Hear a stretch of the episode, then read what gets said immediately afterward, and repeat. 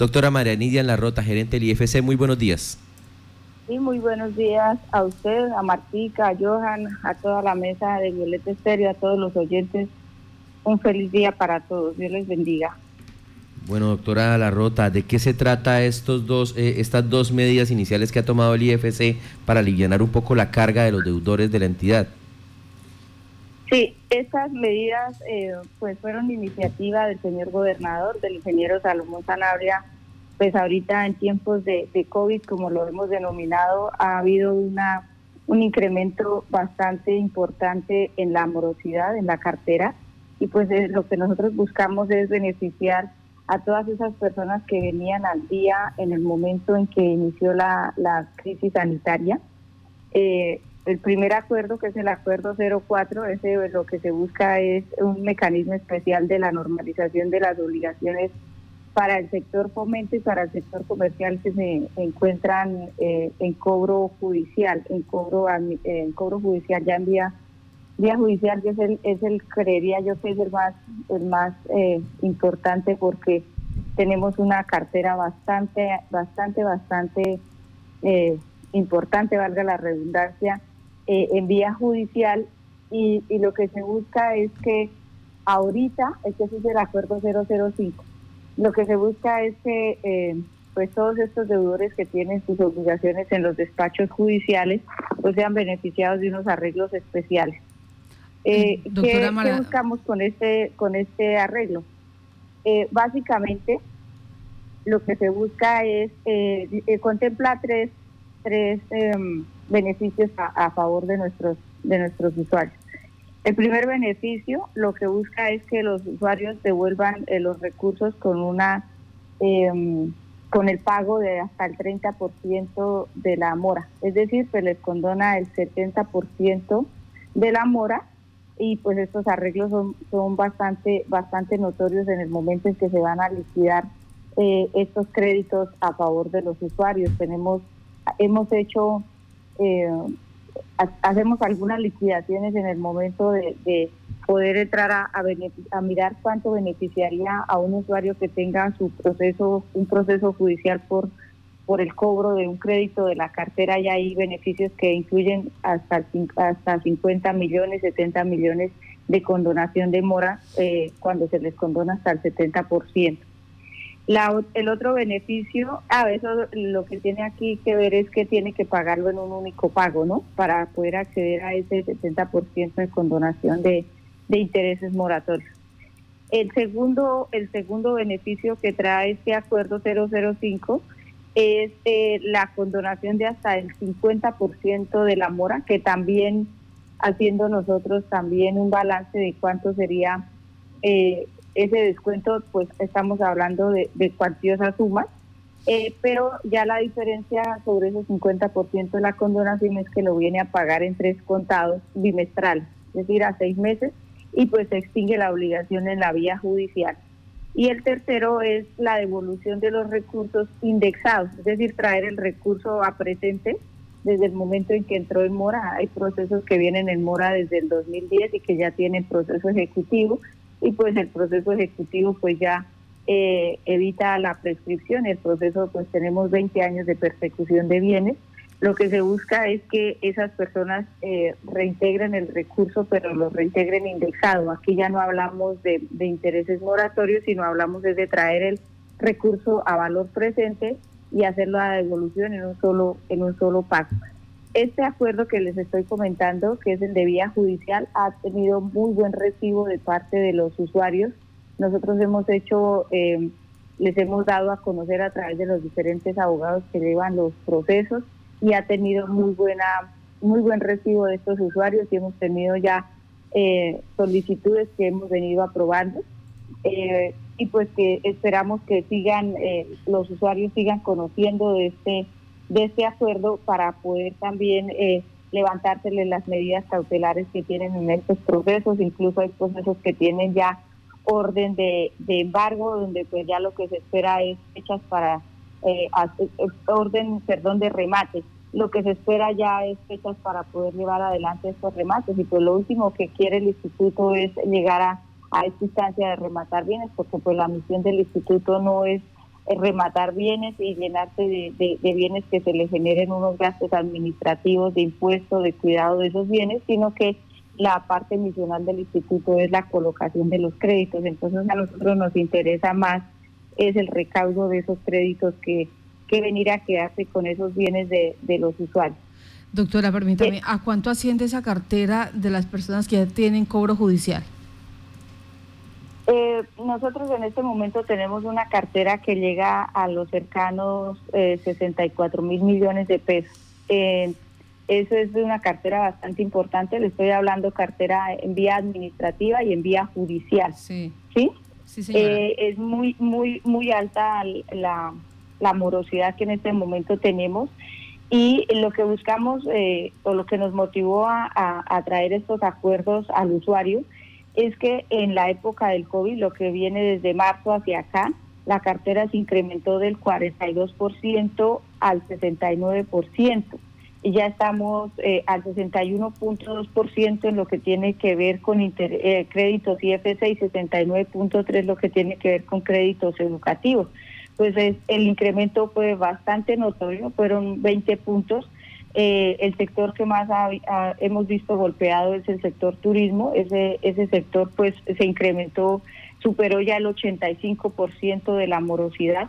Entonces estamos buscando unos mecanismos también para poder ayudar a esos usuarios que en su momento pues sacaron esos créditos y que no esperaban eh, situaciones especiales que hoy en día se han venido ya pues eh, incrementando y que ha hecho que la que los pagos de esos créditos pues se les vuelvan imposibles en, en algunos momentos de, de poder eh, salir de estas obligaciones. Vuelvo y reitero, estos, estos acuerdos de vía judicial van a beneficiar, eh, si la gente los acogiera a todos los usuarios, eh, tenemos más de 30 mil millones de pesos en, en, en solo vía judicial. ¿Sí? sí. Y, y, y, la intención del instituto es, es hacerle saber a los usuarios, no es nosotros llegar a rematar los bienes, porque pues esa no es la misión del instituto, vuelvo y repito, la misión del instituto es colocar créditos. El otro acuerdo que nosotros eh, eh, llevamos a la Junta Directiva y que ya está siendo utilizado es el acuerdo eh, para nosotros trasladar las obligaciones desde lo que es marzo, abril, mayo, junio, julio y agosto, que son seis meses, trasladarlos al final del, de los créditos, esas seis cuotas vencidas, esas seis cuotas causadas desde el momento en que se inicia la crisis sanitaria, se trasladan al final del, del crédito eh, dentro del plan de, de pago de las obligaciones. Y los requisitos para acceder a este acuerdo es que eh, esos usuarios no hubieran presentado vencimiento antes del mes de, de marzo, es decir, eh, los, los clientes que venían al día, que venían con calificación A y que pues por la, el tema de la crisis sanitaria pues empezaron a, entrar en mora. A estos usuarios se les trasladan esas seis cuotas para el final de los, de los créditos. Obviamente tiene que haber una solicitud de parte de nuestros usuarios porque pues tenemos unos pagarés que son, eh, ese, ese es un, una situación especial porque ese es un contrato interpartes, entonces para poder modificarse ese plan de pagos tiene que existir la solicitud del usuario. Nosotros no lo podemos hacer eh, unilateralmente, eh, pero hemos también tenido mucha eh, recepción de, de, solicitudes de esta de este tipo y hemos venido accediendo a todas y cada una de ellas para trasladar esos esas seis cuotas al final de los créditos. No se causan intereses moratorios sobre esas seis cuotas vencidas. Doctora Nidia, usted me va a perdonar la ignorancia en ese tema, pero cuando usted dice se trasladan esas seis cuotas al final del crédito, ¿qué quiere decir? Si el crédito se termina ahorita en septiembre, entonces ahí, ahí, hacia los siguientes meses correrán esas seis cuotas. ¿Cómo funciona ese traslado? No, no, hay créditos que lo sacan a 36 cuotas, 48 cuotas, 60 cuotas. ¿Sí? Entonces, lo que hacemos es que eh, si el crédito se le vencía la última cuota en el 2025, por poner una fecha, en 2023, eh, digamos que se le vencía en enero del 2023, esa, esas seis cuotas vienen a, a, correrse a partir de febrero hasta hasta agosto, más o menos vendrían a dar. Es decir, ahorita esas seis cuotas es como si el usuario eh, se, se les quedan como tiempos muertos que algunos llaman, ¿no? Entonces esas seis cuotas no se les cobran, tampoco se les aplican eh, eh, tampoco se les aplican eh, intereses moratorios y lo que se hace es, eh, como ellos firman un plan de pagos, firman un plan de pagos, eh, se trasladan al final de ese plan de pagos, ¿sí? Sí. pues si habían ahorita usuarios que traían cuotas semestrales, como es el, los créditos de ganadería, esas eran cuotas semestrales, pues también esa se le viene a trasladar al, al final del crédito. Eso es un un buen beneficio porque ellos quedan, siguen quedando con su calificación A, es decir, que no van a permanecer ante el instituto como morosos, tampoco se les va a cobrar intereses, eh, intereses de mora y se les va a trasladar esas obligaciones. Y ahorita en septiembre empiezan a pagar su cuota común y corriente, pero sin pensar en las seis cuotas atrasadas, porque esas se les vienen a trasladar al final del crédito. Ya. Pues, eh, ¿Qué, ¿Qué, tan difícil, doctora Maranilla, es para las personas acceder a, estos beneficios, a estos alivios? No, no, no les estamos, no estamos eh, eh, colocando tanta, tanta tramitología, por así decirlo. Lo que se necesita básicamente es que se coloque o, o se, se haga la solicitud, ya sea por correo electrónico, ya sea en forma presencial. Eh, nosotros atendemos de lunes a viernes en forma presencial en la jornada de la mañana con pico y cédula. En la jornada de la tarde estamos haciéndolo vía virtual eh, con el horario normal hasta las 5 de la tarde, pero en la tarde es horario virtual. Y, y simplemente es hacer la solicitud. Nosotros como tenemos las bases de datos ante eh, en el sistema, nosotros entramos, miramos que efectivamente el usuario haya venido al día hasta el mes de, febrero, que el mes de febrero haya cancelado su cuota, lo llevamos al comité de cartera y ya accedemos a esa solicitud porque pues ya hicimos todo el proceso eh, administrativo que era llevar eh, ese proyecto de acuerdo a la junta directiva y ya tenemos la aprobación, entonces ya nosotros no estamos, eh, adicional de eso, que no estamos eh, generando pues eh, de pronto un traumatismo de que se hagan los comités cada mes o cada 15 días, no los estamos haciendo semanal, inclusive hoy tenemos comité de cartera donde estamos siendo muy teleres para, para darle trámite a esas solicitudes de esos usuarios. Bueno, usted nos dice la, en la cartera Hacienda 64 mil millones de pesos en este momento, 30 mil de ellos son ya por vía judicial, 34 mil más o menos son vía administrativa. El IFC eh, en este momento, eh, ¿cuánto tiempo se proyecta para poder recuperar ese dinero? Bueno, eh, inicialmente pues vamos a, mirar cuál, cuál, es la respuesta de este acuerdo que beneficia a los procesos, que a los usuarios que tienen procesos en vía judicial y esta estimación la podríamos mirar a, la primera semana, segunda semana de enero, porque pues este es un acuerdo que tiene vigencia hasta el 31 de diciembre. Entonces ya pues eh, esa evaluación que usted indica la podríamos entrar a tener eh, ya en enero haciendo una evaluación de cómo fue el comportamiento de los usuarios frente a, al, acuerdo o a los dos acuerdos que estamos hoy enunciando. Eh, pero obviamente aspiramos que, tengan buena respuesta porque, vuelvo y reitero, yo creería que estos acuerdos, eh, a no ser que se presente una situación especial como la que hoy estamos atravesando, no volverían a presentarse en el instituto. Eh, por ejemplo, el hecho de devolver los recursos indexados. No se está hablando de mora, sino de traerlos a presente. Esto es una situación que solamente se contempló eh, por el tema del COVID, que pues aspiramos que nunca más se vuelvan a tener situaciones como esta y que también sabemos que pues sería muy difícil volver a sacar una clase de acuerdos como la que hoy tenemos vigente. Entrar a evaluar eh, esa situación de, del tiempo de recuperación total de esos recursos eh, podríamos hablar eh, posterior a la terminación de, de, ese, de ese acuerdo, es decir, ya en el mes de enero cuando el 31 haya perdido vigencia ambos acuerdos, porque ambos acuerdos pierden vigencia a 31 de, de diciembre.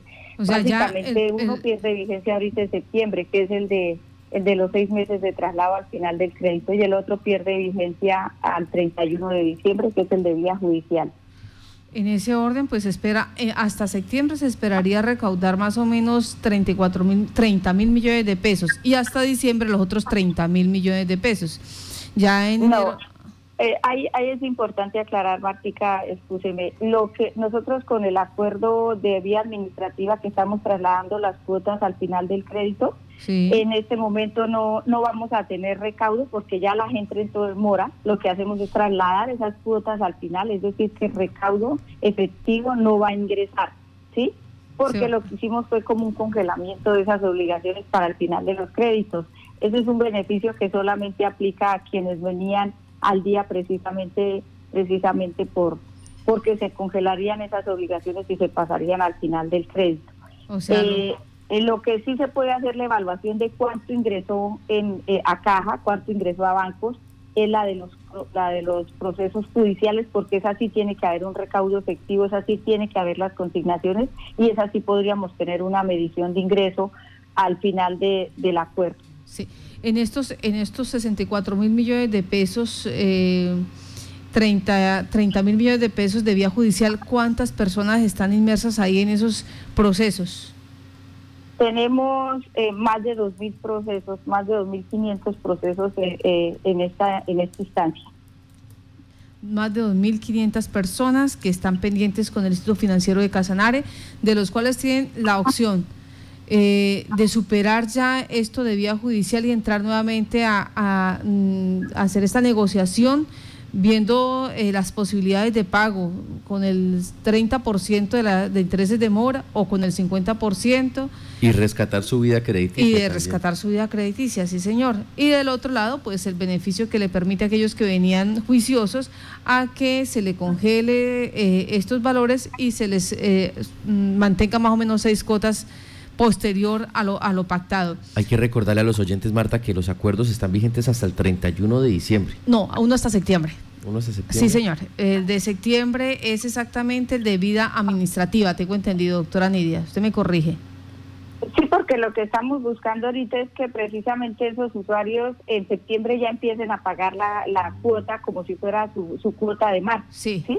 Entonces, eh, sí, ahorita ya tenemos, es, es, ese tiene un corto tiempo eh, aquí vale importante aprovechar el espacio que ustedes pues, nos permiten al Instituto Financiero e informar que los mismos acuerdos que hoy estamos eh, eh, promocionando a, todos nuestros usuarios, eh, promulgando, estos mismos acuerdos se van a sacar para todos esos usuarios de los créditos educativos FESCA, porque pues allí tenemos también una morosidad, nos creció al 69.3% de, morosidad a, los créditos educativos y estamos eh, tenemos junta directiva el martes de la siguiente semana donde buscamos en esa junta directiva, junta administradora FESCA se llama, eh, buscamos en esa junta administradora FESCA que sea aprobado estos acuerdos también para los créditos educativos y también empezar a, a recaudar cartera. Allí también tenemos una cartera muy importante en vía judicial y otra cartera que ya empezó a entrar en mora a partir de la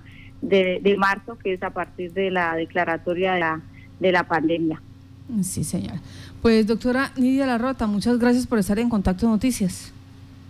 A usted, Marta, yo, Jana Carlos, a toda su mesa de trabajo y aprovechar para decirle a todos los interesados en créditos que tenemos los recursos eh, disponibles para también hacer parte de la reactivación económica en estos momentos que atraviesa el departamento. Tenemos eh, importantes recursos para sacarlos a créditos en, las, en todas las líneas que ofrece el instituto para apalancar los proyectos productivos. Entonces, también es acercarse al instituto en horario de la mañana, obviamente respetando pico y cédula, o en horario de la tarde eh, vía eh, virtual. Tenemos todas las páginas habilitadas en vía virtual y tenemos también en la página web en números habilitados de celular para que los usuarios puedan llamar y puedan acceder a las diferentes líneas que tenemos hoy en día activas. A ustedes muchas gracias por el espacio, a todos nuestros usuarios decirles que los esperamos en el Instituto Financiero para poderles servir. ¿Cuántos recursos hay en ese momento para, eh, para colocar en créditos? Tenemos entre créditos educativos y créditos de comercio y fomento, tenemos una cercanía a 13 mil millones de pesos para lo que queda de este año 2020. O sea, recursos sí hay, ahora está en la capacidad de que cada uno de los ciudadanos arme su plan de negocio y las personas que están estudiando pues que tengan eh, ese, esa voluntad de hacer el proceso para acceder a estos beneficios. 13 mil millones de pesos para poner en crédito. Ahí está. Doctora, que tenga buen día. Muchas gracias a usted, Martica, a todo su equipo de trabajo. Un feliz día. Dios les bendiga.